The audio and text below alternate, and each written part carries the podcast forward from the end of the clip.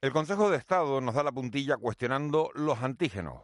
Son las seis y media. De la noche al día, Miguel Ángel Dasguani.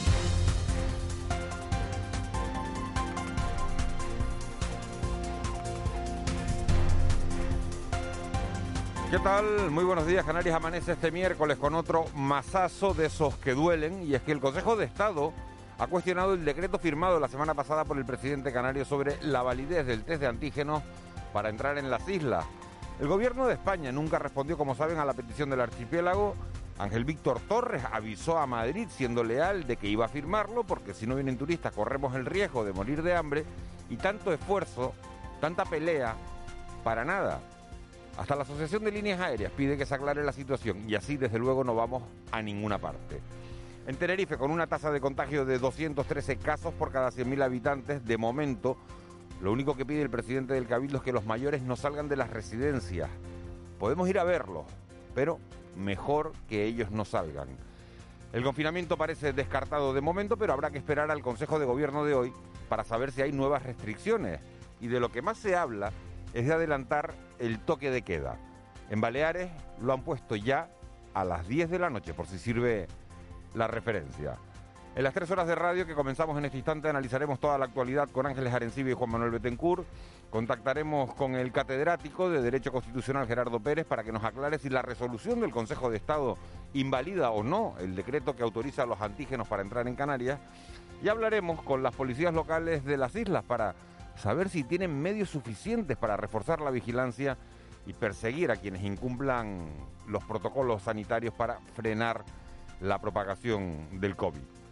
La inmigración ocupará también una parte importante de este programa porque el senador del Partido Popular, Asier Antona, pidió ayer en la Cámara Alta una nueva política en esta materia y también el Parlamento de Canarias, que preside Gustavo Matos, leerá hoy una declaración contra la xenofobia, contra el racismo. Nuestro desayuno de este miércoles lo vamos a compartir con la consejera de Agricultura, Alicia Bano Estende, para que nos cuente cómo afecta al sector primario de las islas las negociaciones del Brexit entre la Unión Europea y el Reino Unido. Y después del boletín de las 9 de Noemí Galván hablaremos de la pérdida de olfato que genera el coronavirus. ¿Han comprobado ustedes si han perdido facultades olfativas? Luego hacemos alguna prueba. Sobre las 9 y cuarto se dará un salto por aquí el bueno de Raúl García, que ya no sabe cómo pedirme que le consiga la Play 5 al abuelo, como si fuera fácil. A ver si Marita o Roque nos dan alguna idea. Un menú completo, como ven, de aquí a las nueve y media, susceptible de cambiar, faltaría más si ocurriera cualquier cosa. Empezamos. De la noche al día, Miguel Ángel Dasguani. 6 y 33, vamos ya con otras noticias que marcan la crónica de este miércoles 16 de diciembre. Caja 7 te ofrece los titulares del día. Eva García, muy buenos días. Muy buenos días, Miguel Ángel. Comenzamos con esas medidas para Tenerife. Hoy se conocerán las medidas que adoptará el Consejo Extraordinario de Gobierno tras la reunión mantenida ayer ya con las autoridades insulares en el caso de la isla de Tenerife y municipales el Cabildo ha demandado un aumento de rastreadores y ha apelado a la responsabilidad individual para luchar contra la pandemia. Además, el presidente del Cabildo, Pedro Martín, ha solicitado que los mayores no salgan de las residencias durante las fiestas, al ser el ámbito familiar donde más contagios por relajamiento se producen. Martín, no obstante, descarta un confinamiento de momento. Creo que esa medida a la que estamos próximos no será mañana cuando se, se proponga Probablemente habrá otras decisiones que se van a tomar de mayores restricciones, pero yo confío en que esa todavía no sea la última solución porque el impacto económico que tendría sobre Tenerife sería tremendo y por eso tenemos que apelar a la responsabilidad de los ciudadanos de esta isla para que una parte al menos de la ciudadanía de Tenerife se tome por fin este asunto en serio. El presidente del Cabildo de Tenerife que también ha mantenido que deben endurecerse las sanciones y aumentar los controles para frenar el coronavirus que afecta, según ha dicho, a toda la isla y no a unos núcleos concretos. Según los últimos datos de la Consejería de Sanidad, en Canarias hay 147 nuevos casos positivos, 101 han sido registrados en Tenerife. Parece evidente que tenemos que aumentar los controles. Yo soy partidario de aumentar las sanciones. Eso funcionó en Gran Canaria, ya lo he comentado en alguna ocasión. Creo que desgraciadamente algunas personas que son algo irresponsables solo tienen en cuenta el, respetar las normas cuando se le toca el bolsillo. Esto por sí solo no es una solución, pero ayudaría rescate del sector turístico. La presidenta del Partido Popular en Canarias, María Australia Navarro, ha exigido el rescate urgente del sector turístico en las islas, ya que considera que la temporada de invierno está definitivamente perdida y asegura que de seguir negando la evidencia, lo único que hace es empeorar las cosas todavía aún más. Desde el Partido Popular exigimos el rescate urgente del sector turístico en las islas desde el Gobierno de la Nación. Si no se actúa ya, las consecuencias son irreparables, tanto para la economía como para el empleo en el archipiélago. El Gobierno de Canarias tiene que reconocer y admitir de una vez por todas que la temporada de invierno, si no se actúa ya, está definitivamente perdida en las islas mientras el gobierno de Canarias inicia una nueva ofensiva para que se permita viajar a las islas con los test de antígenos tras el informe del Consejo de Estado que cuestiona el decreto. La consejera de Turismo en el gobierno de Canarias, Yaisa Castilla, confía en que el Ejecutivo Regional y el Nacional logren armonizar la normativa para que se acepten los antígenos. A nivel nacional hay que tener en cuenta que existe una gran preocupación por el aumento de casos, por las muertes, y esto es algo que hay que entender eh, es verdad que entiende las excepcionalidades de Canarias y la situación económica, pero también hay que ver el punto de vista desde el cual, o a partir del cual, mejor dicho, ellos pues adoptan las decisiones. ¿no? Estamos en esa vía de armonización y yo espero que lleguemos a un buen entendimiento. Canarias es una de las autonomías con menos prevalencia. A pesar de los datos de los que estamos hablando se están dando sobre esta incidencia del coronavirus en islas como Tenerife, Canarias se encuentra entre las comunidades autónomas con una menor prevalencia ante el COVID-19. Es el dato del cuarto estudio de cero prevalencia que presentó el Ministerio de Sanidad. Este trabajo destaca también que el 10% de la población española se ha contagiado. Marina Poyán es directora del Centro Nacional de Epidemiología del Instituto de Salud Carlos III. Eh, las cifras de prevalencia llegan al 10%, 9,9, como acaba de comentar la doctora Yotti, y destaca eh, tres provincias que tienen una prevalencia global acumulada de más del 18%. Estas mm, provincias son Cuenca, Soria y la Comunidad de Madrid, que es uniprovincial aquellas provincias que tienen una prevalencia acumulada global menor del 5%, pues se sitúan en Canarias, en tres de las cuatro provincias gallegas, Lugo, Pontevedra y La Coruña, Ayudas para migración. El Gobierno de España ha aprobado ayudas a Canarias por 83 millones de euros para acoger a los inmigrantes que llegan desde África en barquillas. De este dinero, 53 millones serán para mejorar su acogida y 30 para la Cruz Roja. La ministra portavoz es María Jesús Montero. También se ha concedido una subvención de 30 millones de euros a Cruz Roja Española por la gestión de diversos recursos de acogida para las Islas Canarias. Al mismo tiempo, hemos declarado la emergencia de las obras para la instalación de campamentos provisionales para personas migrantes dentro también del Plan Canarias. Salario mínimo. El Ministerio de Trabajo ha descartado congelar en 2021 el salario mínimo interprofesional, actualmente en 950 euros brutos en 14 pagas, y ha emplazado a la COE a reconsiderar su postura. Según el secretario de Estado de Empleo, Joaquín Pérez, la congelación no es una variable. Patronal, sindicatos y gobierno volverán a reunirse el próximo lunes. Para el Gobierno, la congelación del salario mínimo interprofesional no es una variable en la que, estemos trabajando. Eh, congelar el salario es una opción que para el Ministerio de Trabajo es descartable y así lo hemos hecho saber en la mesa. Y además, eh, eh, trabajar en una vía de diálogo social en torno a la elevación del salario mínimo es además imprescindible para alinearnos con Europa. Hoy es el día perfecto para poner en marcha tu plan de pensiones en Caja 7, porque cuanto antes comiences, más disfrutarás del mejor plan. Ver antes del 31 de diciembre y tendrás más incentivos. Plan de pensiones de Caja 7, una sabia decisión. Documento de datos fundamentales para el partícipe. Alertas de liquidez, indicador de riesgo, planes en promoción y condiciones en segurosrga.es.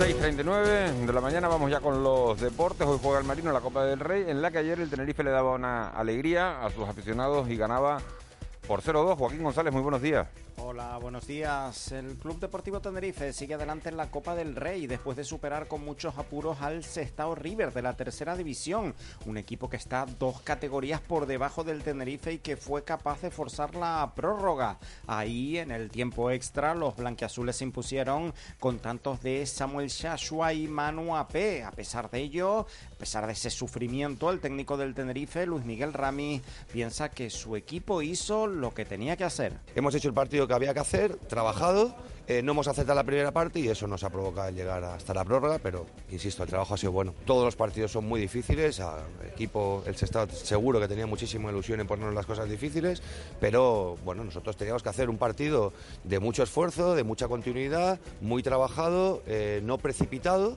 no cayendo en errores para que el rival creciera y bueno, eh, al final la calidad y la constancia y el ritmo pues acaban imponiéndose. Y esto no para. Ayer el Tenerife y hoy el Marino. El equipo tinerfeño recibirá en el Antonio Domínguez al Cornellá a partir de las 8 de la tarde en partido que también les contaremos aquí en Canarias Radio, en nuestro Todo Goles Radio. Y el turno para la Unión Deportiva Las Palmas en esta Copa del Rey será mañana, día en el que se medirán al Barea, conjunto riojano que milita en la tercera división. Los amarillos se ejercitarán a las diez y media en Barranco Seco y tras la sesión ofrecerá rueda de prensa telemática su técnico Pepe Mel. En baloncesto, ayer el Canarias se imponía por 89-104 al Galatasaray en una nueva jornada de la Basketball Champions League, lo que prácticamente le garantiza su clasificación para el top 16 de la competición, mientras que en voleibol el Guaguas Las Palmas se metió en los cuartos de final de la Copa Sebe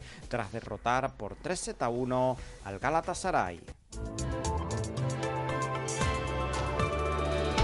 6.41 Eva García, que tiempo tenemos hoy, porque yo por lo menos he salido a la calle y he notado frío y miro las temperaturas, mi referencia tú sabes que es el, el iPhone y me da La Palma 9 grados, yo no sé si tan poquitos, pero hace, más frío, ¿eh? Sí, de media no vamos a superar los 24 grados y respecto a la lluvia, luego le preguntaremos a nuestra compañera Vicky Palma, jefe, jefa de meteorología de esta casa, si vamos a tener que guardar el paraguas, porque... Ustedes son unos incrédulos y se lo voy a decir a Vicky Palma después porque ayer decía, mira el solajero que hace a las 10 de la mañana, estaba lloviendo en Las Palmas de Gran Canarias ahora, pero en Santa Cruz de Tenerife hacía sol, nadie se creía que iba a llover y a las 11 palo de agua. Sí, además, eh, eh, bromeamos en la redacción porque un compañero le preguntaba a otra, ¿cojo el paraguas? Y le dijo, no.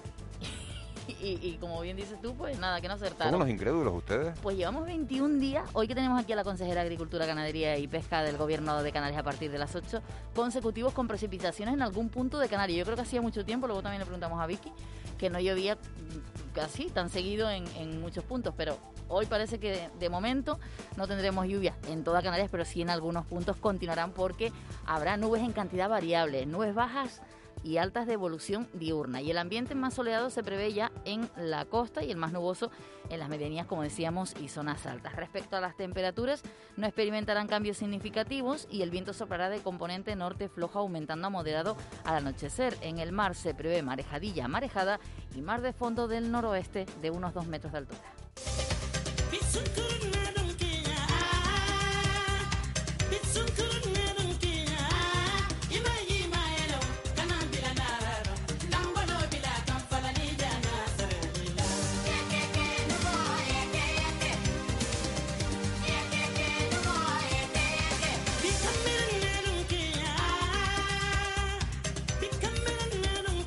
6.43 de la mañana, esto más que de la noche al día parece el WOMAD. Marlene Meneses, buenos días.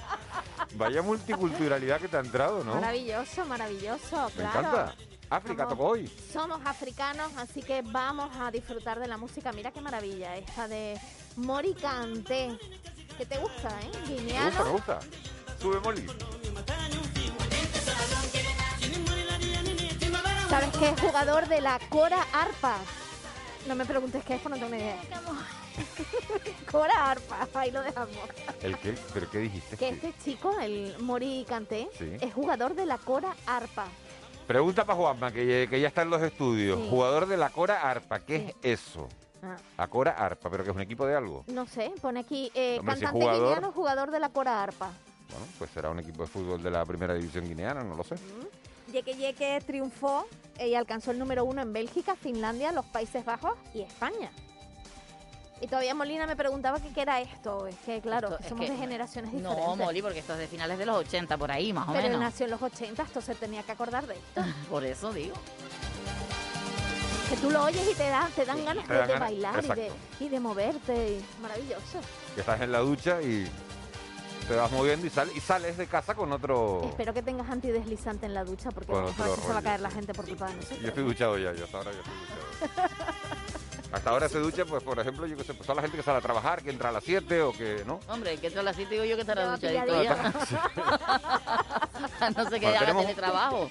¿Qué puede ser? Oye, también. Vamos a ver qué traen la- las portadas de los periódicos. Bueno, pues nos centramos en el periódico La Provincia. Un barco nuclear ruso navega averiado cerca del archipiélago a cinco columnas, a tres, una chatarra flotante. Además tenemos la imagen de las guaguas ayer en, en Las Palmas de Gran Canaria. Guaguas emprende un ambicioso proyecto de renovación de su flota y el Consejo de Estado veta el decreto canario que valida los antígenos. En el periódico Diario de Avisos, Madrid paraliza el decreto canario sobre el test de antígenos eh, a turistas. Y aquí es la imagen del aeropuerto a cinco columnas como el titular en la que se ve a una persona intentando pasar por ese control. Además, el Club Deportivo Tenerife gana en Sestao con prórroga 0-2 y pasan las rondas de la Copa del Rey. Y la isla de Tenerife no se confina, pero sí habrá mayores restricciones. En Canarias 7, solo el 3,8% de los canarios se ha infectado con el coronavirus, la cifra más baja del país. Esto lo dice el estudio de cero prevalencia presentado en el día de ayer. Y la imagen de portada España estudia adelantar la vacunación, mientras eh, se cuestiona unos días, vemos cómo ya se inicia la campaña de vacunación de Pfizer en diferentes países y estamos viendo en la imagen, es un momento de una vacunación. Y el Consejo de Estado tumba el decreto canario de antígenos. Y en el periódico El Día, mm, cinco columnas, un carguero nuclear ruso averiado frente a Canarias. La imagen de portada es un contraluz del alcalde de Santa Cruz de Tenerife en el eh, Palmetum que ilumina Santa Cruz y Sanidad. Descarta el confinamiento de Tenerife y anuncia vacunas en enero. Pues un millón de personas están pendientes en la isla de Tenerife. Por cierto, que ayer conocíamos los nuevos datos sobre la población, sobre el censo de población en Canarias. Hemos subido, somos 31.000 personas más que hace un año. Nos vamos hasta los 2.237.000 habitantes eh, en este archipiélago con un incremento del 1,36% sobre el censo poblacional de- del año pasado. Pero esa estamos todos pendientes del Consejo de Gobierno. Ya saben que los consejos de gobierno en Canarias suelen ser los jueves. Esta vez adelantado al miércoles.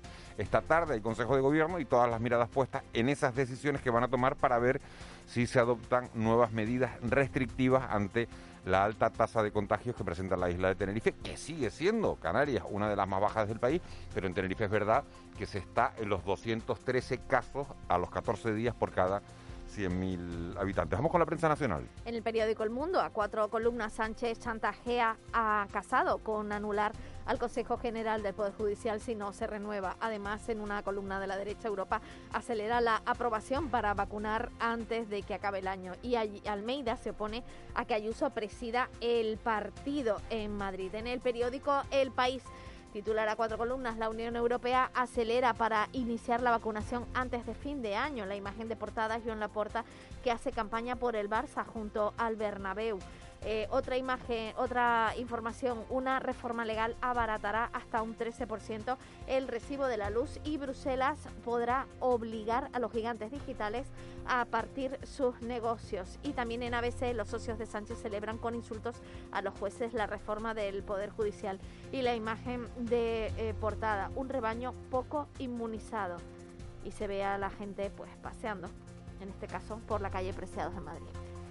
Bueno, pues parece que uno de cada diez españoles nos hemos contagiado, cuatro millones y medio nos hemos, bueno, yo tengo toco madera, ¿no? No me incluyo en ese, en ese grupo, me incluyo en el grupo de españoles, no en, el de los no contagiados, pero sí que cuatro millones y medio de personas y Canarias, como decías antes en la prensa local que viene, que, que- que destacaba, creo que era el Canarias 7, que bueno, pues que 3,8 contagios por cada por cada 100.000, no, 3,8 3,9. 3,9 3,9 por cada, por cada 100 habitantes. Eva García se precipitó antes hablando de lo del tiempo. En Las Palmas de Gran Canaria está empezando a llover. Nos mandó una foto nuestro compañero Kiko Barroso, que ha salido sin paraguas porque no se esperó a oírte lo de la previsión Claro. del tiempo. No, y, no, o se esperó. No, no, que había y tú que dijiste que no había que coger el No, paraguas. No, no, Dijiste yo que no había dije eso. Dije que había que preguntarle a Vicky Palma si teníamos que dejar ya el Sí, paraguas pues porque síguele las lluvias preguntando, a- preguntando que los que están trabajando hasta ahora se han mojado. que las lluvias iban a reducir, o por lo menos se iba a notar en menos puntos de Canarias, por eso había que, preguntarle a Vicky Palma si ya hay que dejar el paraguas, o todavía no. Bueno, bendita lluvia. Bendita, bendita, bendita lluvia, ya lo puedes contar, lo puedes tachar. Día 22. Seguido De lloviendo. Marlene Meneses, que viene la qué informativa. bueno, yo soy de las que quiero que llueva para las papitas, como dice el otro. Pues lo disimula. Hoy tendremos al presidente del gobierno muy ocupado. En primer lugar, hay una reunión extraordinaria del Consejo de Gobierno centrada en la evolución de la pandemia del coronavirus. Además, en el Pleno del Parlamento Autonómico, Ángel Víctor Torres responderá a preguntas eh, sobre la denominada paga COVID prometida a los sanitarios y tienen previsto introducir cambios en el Ejecutivo y decisiones respecto a los test de antígenos para los turistas que visiten las islas, entre otras. El defensor del pueblo está por Canarias, Francisco Fernández, y el diputado del Común, Rafael Llanes, informan sobre el encuentro que han mantenido para colaborar en materia de inmigración. Además, Pedro Sánchez y varios ministros responden a una batería de preguntas de la oposición y a una interpelación de Vox sobre la situación migratoria en España, especialmente en Canarias, y en una sesión a la que no asiste el ministro Fernando Grande Marlasca. Y la Mesa de Confluencia de Médicos y Facultativos organiza una caravana de vehículos que saldrá de los hospitales materno-infantil y el doctor Negrín de Las Palmas y concluirá en la sede de presidencia del gobierno. ¿Y qué es tendencia en las redes sociales? La Copa del Rey, el árbitro que hizo de las suyas, la huelga de médicos, River Tenerife y nuestra fuerza eres tú. Pero ¿y el árbitro hizo las suyas en qué partido? Ahí por lo visto hubo varios partidos ayer y creo que la- los árbitros como que le hicieron, porque es diferentes encuentros y en diferentes puntos de, no solo de Canarias, sino también del Estado. O sea que los árbitros siempre tienen, cada vez que hay partido, se llevan su hashtag. Bueno, vamos a... Después vamos a revisar qué partidos son esos. El Tenerife por lo menos ganó 0-2. Vamos a ver lo que hace el Marino y mañana le toca y mañana le toca a Las Palmas. Lo del Tenerife por lo de nuestra fuerza eres tú, eso va relacionado con el partido del Tenerife y también el River Tenerife.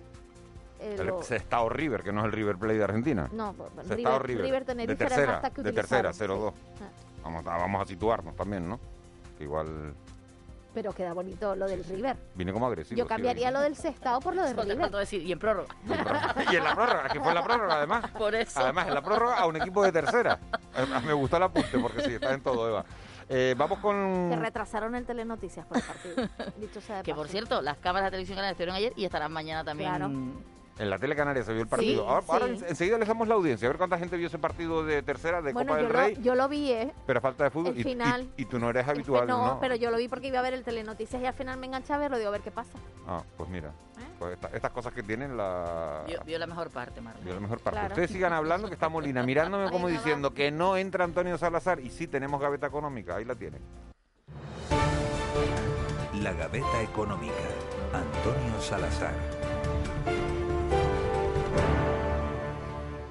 Y Antonio Salazar que nos habla hoy de lo afectado que está el sector turístico porque las ayudas prometidas no llegan. Antonio Salazar, buenos días. Buenos días, Miguel Ángel. Algunos sectores enteros de la economía se encuentran instalados en un sinvivir por culpa de unas ayudas que esperan, le han prometido, aunque no llegan. Particularmente afectado el sector turístico y las actividades asociadas que suponen una parte considerable de nuestro PIB y que generan casi el 40% del empleo total de las islas. Que hay que buscar una solución es indudable. Otra cosa es que sea el tipo de ayuda que se busca y se establezca un café para todos que no sirva ni para alguno de los afectados ni para el conjunto de la sociedad. El gobierno de la nación ha ido retrasando la decisión y conforme pasa el tiempo, la capacidad de aguante de algunos negocios se desploma. Y aunque las razones por las que se llega a este punto no fueron las deseables y todos juntos tienen además un impacto tan llamativo, no es menos cierto que resulta imposible sostener toda la economía privada del país con los recursos existentes o los que están por llegar. Eso no justificaría políticas alocadas que no puedan evaluarse, porque ahora más que nunca un euro mal invertido es doblemente grave, por hacerlo donde no se debe y porque su disposición en un campo impide que esté disponible en otros donde tendría más valor. Hay que entender ese principio básico de la economía, donde la escasez constituye su primera razón. Si no lo hubiera, la economía no tendría razón de ser. Por eso es comprensible la reticencia gubernamental a consentir empresas zombies, que son aquellas que sobreviven malamente gracias a las ayudas, sin aportar ni innovar y con menor capacidad para garantizar su futuro. La hostilidad, incluso legal, que ha vivido la gran empresa tiene estas consecuencias. Ellas sí son resilientes, soportan mejor las crisis, pagan más a sus trabajadores y despiden menos cuando vienen maldadas. Quizás sea otra de las enseñanzas necesarias de esta crisis. Buen miércoles. Con C de Cultura. C Castro. 6.54 y dice Castro que nos habla hoy de conciertos de Navidad en el Teatro Cuya y diálogos de escritura en el Tenerife Espacio de las Artes. Son algunas de esas actividades incluidas en la crónica cultural de hoy. C, buenos días. Buenos días, Miguel Ángel. Alexis Ravelo realiza en Tenerife Espacio de las Artes en TEA una lectura de su libro Un tío con una bolsa en la cabeza. Esta actividad, que forma parte del ciclo Diálogos de Escritura, tendrá lugar mañana jueves a las 7 de la tarde. La novela, recuerden, es un texto claustrofóbico y violento que repasa la vida política y económica española de las últimas décadas y la Gran Canaria Big Band revive en el Teatro Cuyaz de la capital Gran Canaria sus conciertos de Navidad junto a cuatro grandes artistas locales, Fasur Rodríguez, Beatriz Alonso, Virginia Guantanamera y Esther Alonso da Costa volverán a interpretar sus actuaciones más exitosas con la formación que dirige Sebastián Gil. Será los próximos 26 y 27 de diciembre. Estoy súper contento, para mí me siento como aquel que vuelve a, casa por Navidad ya había tenido la suerte de, participar con Esther Alfonso eh, en algún espectáculo, pero eh, tenía ganas de, disfrutar de Beatriz Alonso y de la compañera Virginia eh, por, la energía que tienen y, por la técnica vocal de la compañera.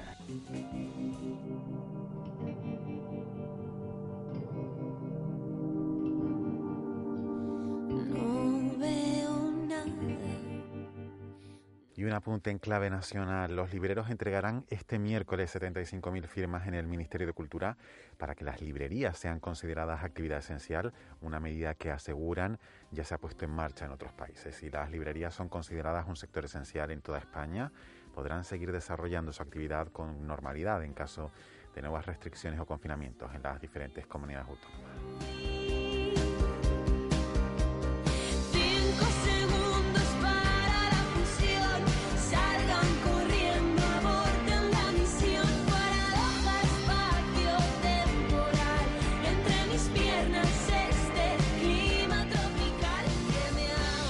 Y 56, miércoles 16 de diciembre. Marlene Meneses, Día Mundial de... A falta de Día Mundial, propiamente dicho, nos hemos ido a varios países para ver qué días mundiales se celebran. En Bahrein es el Día Nacional, en Bangladesh es el Día de la Victoria, en la India es el Día de la Victoria, así como en Kazajistán es el Día de la Independencia, en Nepal el Día de la Constitución, en Panamá el Día de la Lealtad y en Sudáfrica un día maravilloso, el Día de la Reconciliación. Así que nos sumamos a todos ellos. Pues sí. Al de la, lealtad también. me gustó. ¿Y en España no hay ninguno hoy? No, hoy no. Hoy no tenemos día, ni tampoco hay ningún día mundial. Estamos bonitos. Vamos a apuntar esa fecha para si queremos hacer un día mundial. Claro, lo podemos, libre. Apúntenlo. nos queda libre el 16 de, el 16 de diciembre. ¿Qué día mundial propondrías tú hoy, por ejemplo? El de la amistad, por ejemplo. No sé. Seguro debe que hay algún día mundial, pero bueno, ya lo buscamos. Sí. Bueno, el de la amistad, lo primero que me salió me gusta el buen rollo, ¿no? Vamos, Vamos con las efemérides. 1530 comienzan a empedrarse las calles de La Laguna, según un artículo conmemorativo que dedica la prensa en, ese, en esa fecha, en el año 1916 lo informa. En el año 1806 un grupo de ganaderos llega a Teror, en Gran Canaria, para sofocar un motín que se originó con la detención del cabecilla, Antonio Herrera. En 1877 se realiza en Barcelona el primer ensayo de comunicación telefónica en España y en 1883, un par de años más tarde, se inaugura el servicio telegráfico de Las Palmas de Gran Canaria. La tarifa provocó las iras de los canarios porque costaba cuatro pesetas por cada 15 palabras.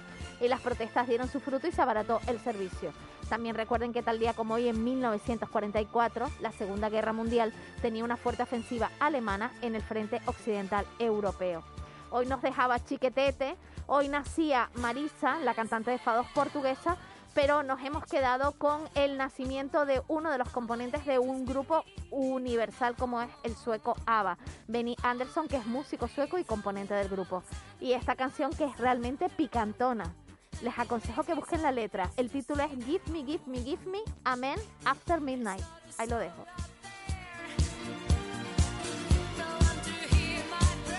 ¿Traduce el título solo? Eres malo. Dame, dame, dame un hombre a medianoche.